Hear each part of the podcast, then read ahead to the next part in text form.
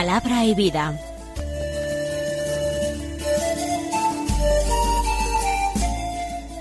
Con el padre Manuel Horta, desde Sevilla.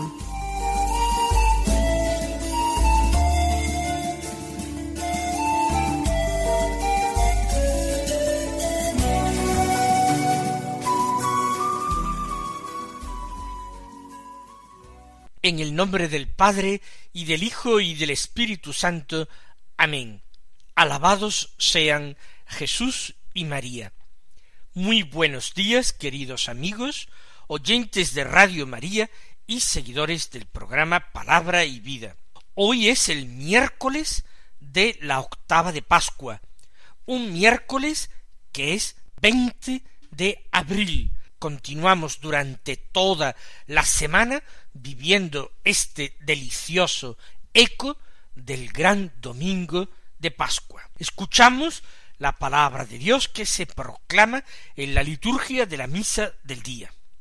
Hoy el Evangelio es de San Lucas, del capítulo veinticuatro, los versículos trece al treinta y cinco, que dicen así Aquel mismo día, el primero de la semana, dos de los discípulos de Jesús iban caminando a una aldea llamada Emaús, distante de Jesús unos sesenta estadios. Iban conversando entre ellos de todo lo que había sucedido. Mientras conversaban y discutían, Jesús en persona se acercó y se puso a caminar con ellos. Pero sus ojos no eran capaces de reconocerlo. Él les dijo ¿Qué conversación es esa que traéis mientras vais de camino? Ellos se detuvieron con aire entristecido, y uno de ellos, que se llamaba Cleofás, le respondió ¿Eres tú el único forastero en Jerusalén que no sabe lo que ha pasado allí estos días? Él les dijo ¿Qué?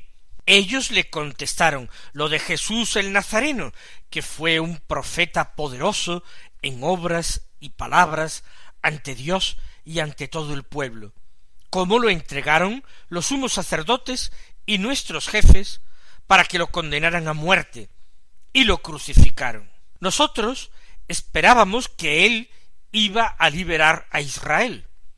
Pero con todo esto ya estamos en el tercer día desde que esto sucedió.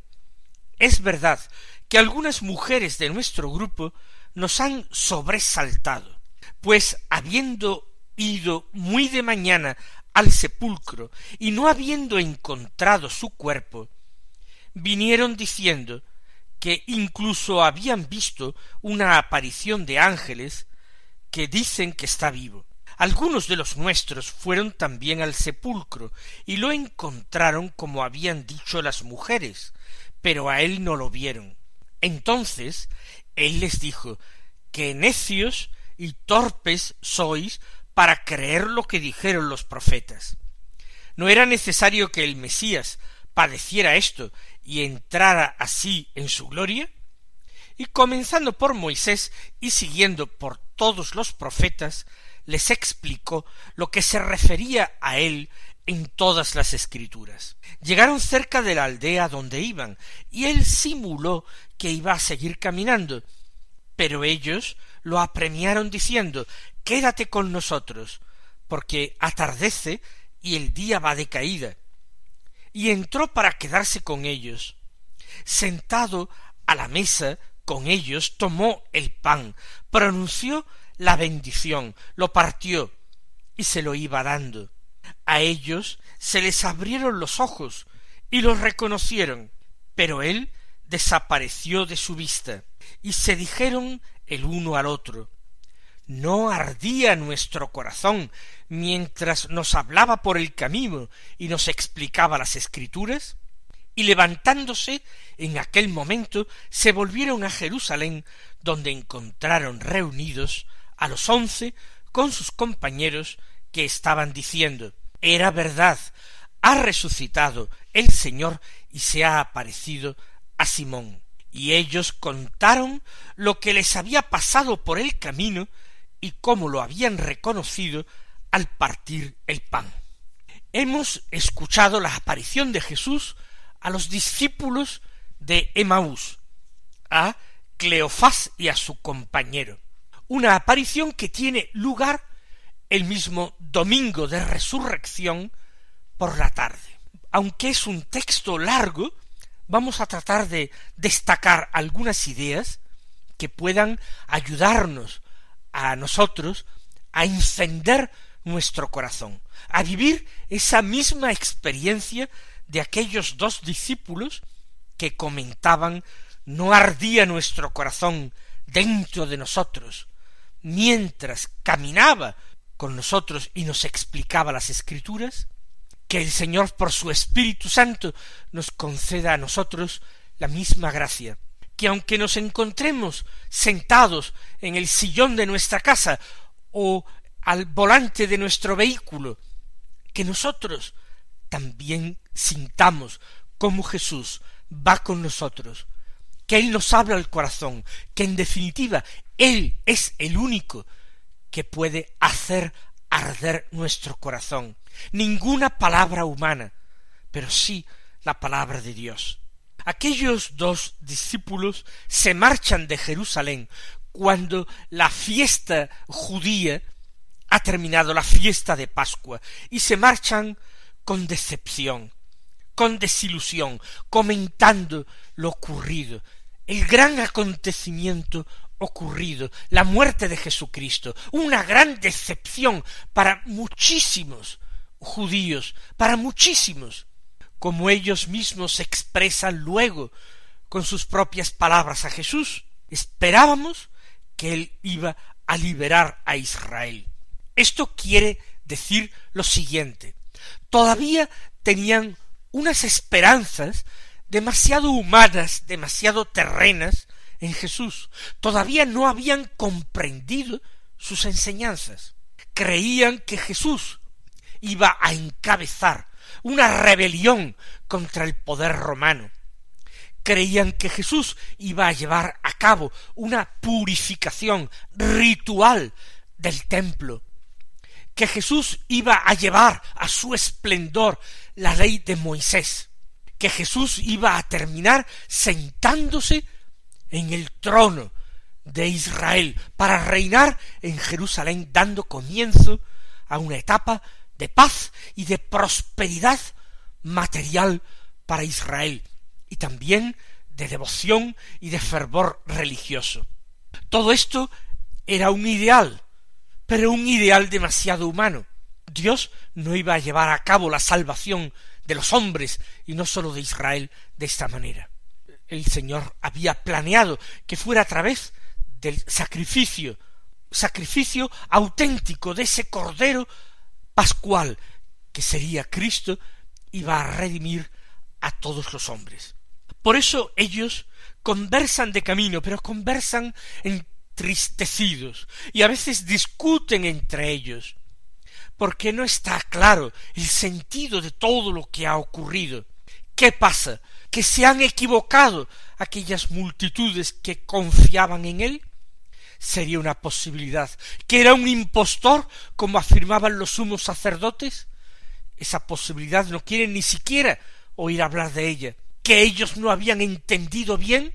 Había algo que se les escapaba y porque había algo que se les escapaba. Jesús mismo condesciende con su debilidad, con su falta de luces, con su torpeza.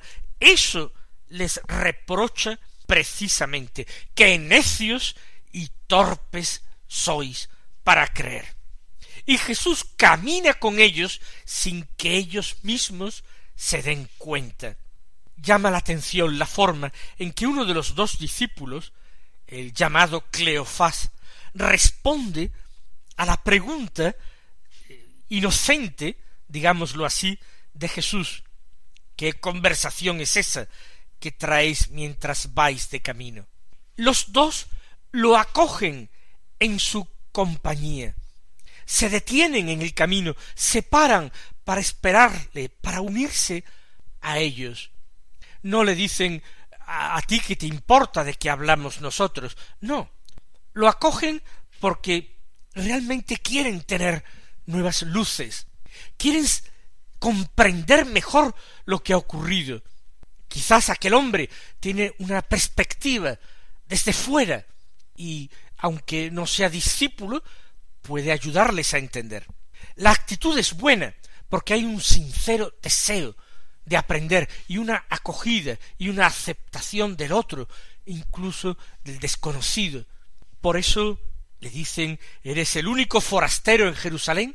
Aquel hombre no es conocido, es un perfecto desconocido. Tiene que ser un forastero, un extranjero. Y no sabes lo que allí pasado aquellos días. Se ha enterado todo el pueblo. Hay muchos que están arrepentidos. Muchos que se marcharon de allí del Calvario dándose golpes de pecho. Muchos que están diciendo pero qué disparate hicimos, cómo fuimos capaces de pedir la vida de Barrabás y la condena del justo. Y Jesús se hace explicar aquello. Pregunta de nuevo con un tono inocente ¿Qué? ¿Qué es lo que ha pasado? Y ellos lo describen así, lo de Jesús el Nazareno, lo llaman profeta poderoso en obras y palabras ante Dios y ante el pueblo. A pesar de esa gran decepción, siguen confesando a Jesús como un gran profeta, profeta poderoso ante Dios y el pueblo, profeta poderoso en obras, en signos y también en palabras. Y comentan su dolor, porque los dirigentes del pueblo lo han traicionado, lo han entregado en manos de los enemigos de Israel, en manos de los romanos. ¿Cómo ha podido ser eso? Entregar a un compatriota, aunque fuera el más vil, el más indigno. ¿Cómo han hecho semejante cosa, entregarlo a extranjeros? Y si aquel a quien han entregado es el más digno, el más santo de los hombres, ¿cómo es posible? Y los extranjeros lo condenaron a muerte y lo crucificaron. Y ahora viene la esperanza defraudada. Nosotros pensábamos, esperábamos que iba a liberar a Israel, pero han pasado tres días desde que esto sucedió. ¿Qué podemos creer? ¿Qué podemos pensar? ¿Qué podemos esperar? Algunas mujeres han venido diciendo que el sepulcro estaba vacío, que el cuerpo no estaba allí, incluso han venido diciendo que han tenido una aparición de ángeles diciendo que Jesús está vivo. Pero ¿cómo se puede creer esto? ¿Acaso las mujeres pueden dar válido testimonio ante un tribunal? Otros han ido y han visto aquello tal como las mujeres han anunciado, tenían razón, el sepulcro estaba vacío, pero no han visto ni ángeles, ni han visto a Jesús, no han visto a nadie. ¿Cuántas veces nosotros hemos vivido en nuestra vida algo, un acontecimiento que nos ha dejado llenos de amargor y de decepción? ¿Cuántas veces hemos sido defraudados por los hombres? O tal vez teníamos puesta nuestra esperanza en que Dios atendería alguna oración que nosotros hacíamos por una intención particular y finalmente esa intención particular no se ha realizado y hemos quedado en nuestro dolor, en nuestro fracaso y en nuestra impotencia. ¿Dónde estaba el Señor? ¿Por qué no escuchó nuestras súplicas? Él, que todo lo puede, Él que todo lo ve, si Él nos ama, ¿por qué no nos ha socorrido en nuestra necesidad. Es esa misma decepción y ese mismo amargor que tienen los discípulos de Emaús. Y ellos reciben esta amonestación de Jesús. ¡Qué necios y torpes sois! Y esto mismo nos dice el Señor Jesús a nosotros también hoy. ¿Pensáis que la esperanza cristiana ¿Es eso? ¿Pensáis que la esperanza cristiana es el cumplimiento de vuestras ambiciones humanas, de vuestros deseos humanos, que proceden solamente de vuestra pobreza, de vuestra impotencia? ¿Creéis que el reino que yo he venido a anunciar de parte del Padre es eso? ¿Es el retorno al paraíso sin necesidad de pasar por la puerta estrecha de la pasión y de la muerte? ¿Creéis que hay salvación sin cruz? ¿Pensáis que es posible resurrección sin muerte? ¿Acaso concebís una victoria que no entrañe primero lucha, combate y esfuerzo? Cristo ha luchado, ha combatido, ha derramado su sangre y ha derramado sus lágrimas. Se ha esforzado hasta el sudor, pero Cristo vence. Cristo reina ahora para nosotros y en nosotros. Vamos a dejar a un lado esas fantasías infantiles, esas ambiciones humanas, esa negativa nuestra a abrirnos a la fe cristiana, que es fe en el misterio pascual, que es aceptación de ese humano fracaso del Mesías, que es triunfo y victoria de Dios. Tenemos que aceptar el beber el cáliz del Señor. Tenemos que tragarnos que sólo se llega a la vida a través de la aceptación de la cruz.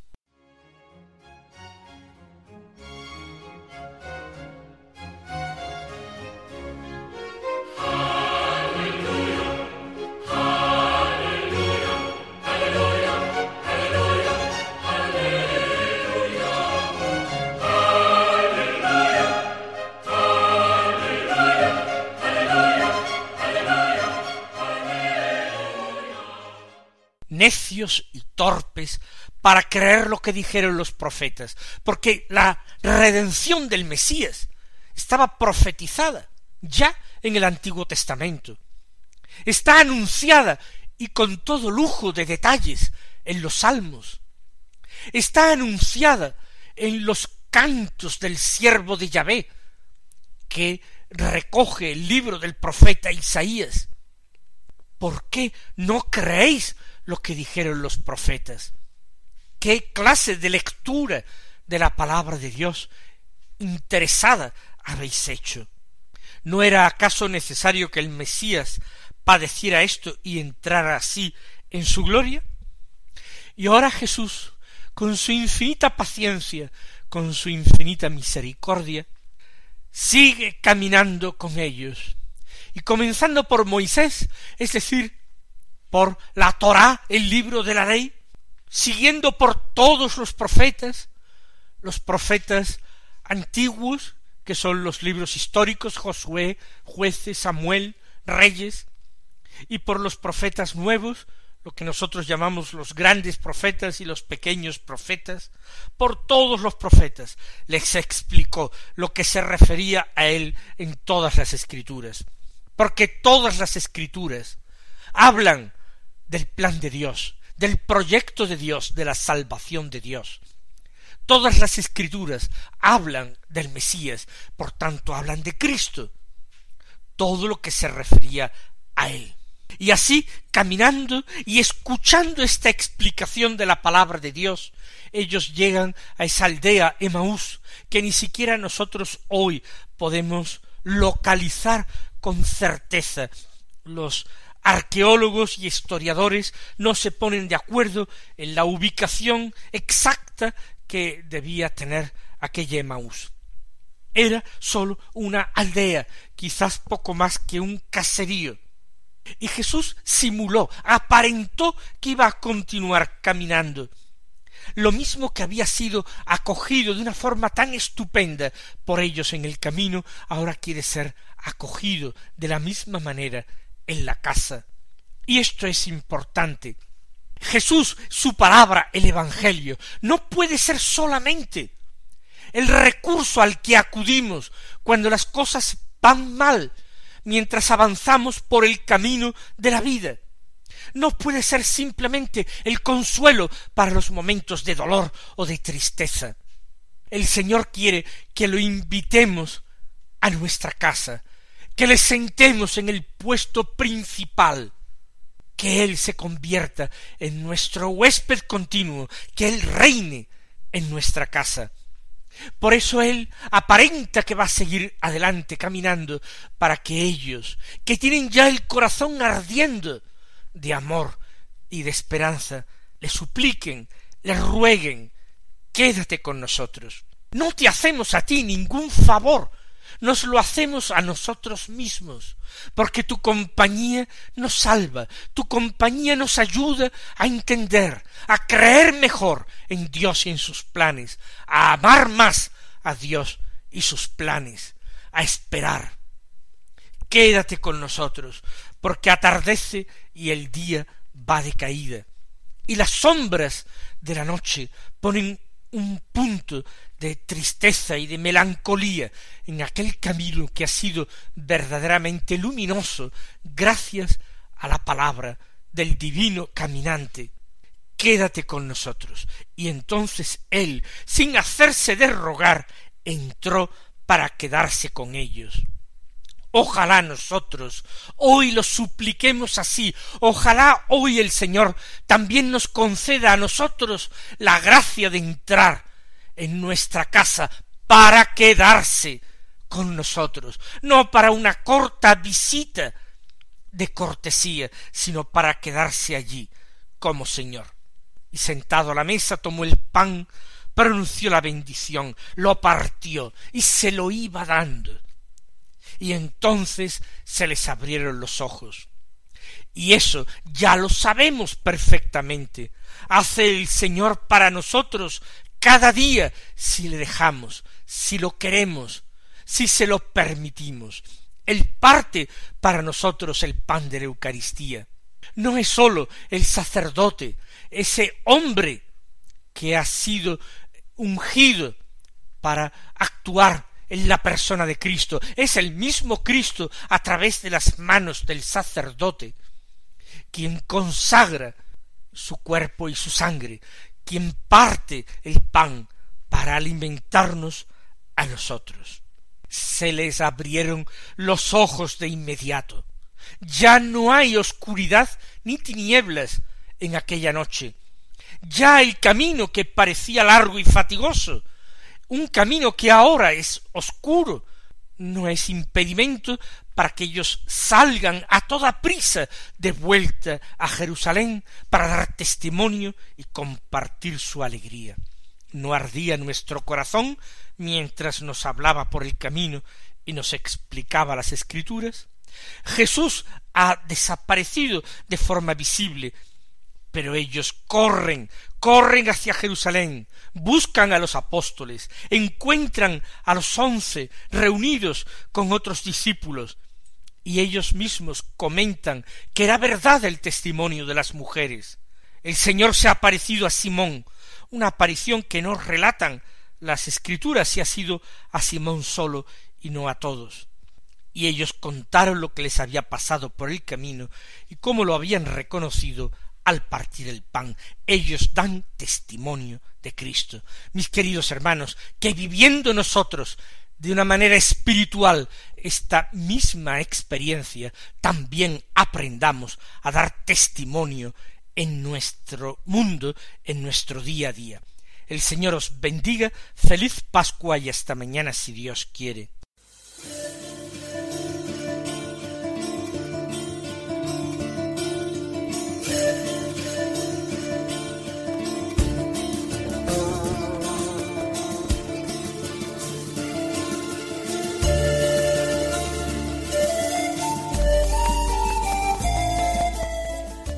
Concluye Palabra y Vida, un programa dirigido desde Sevilla por el Padre Manuel Horta.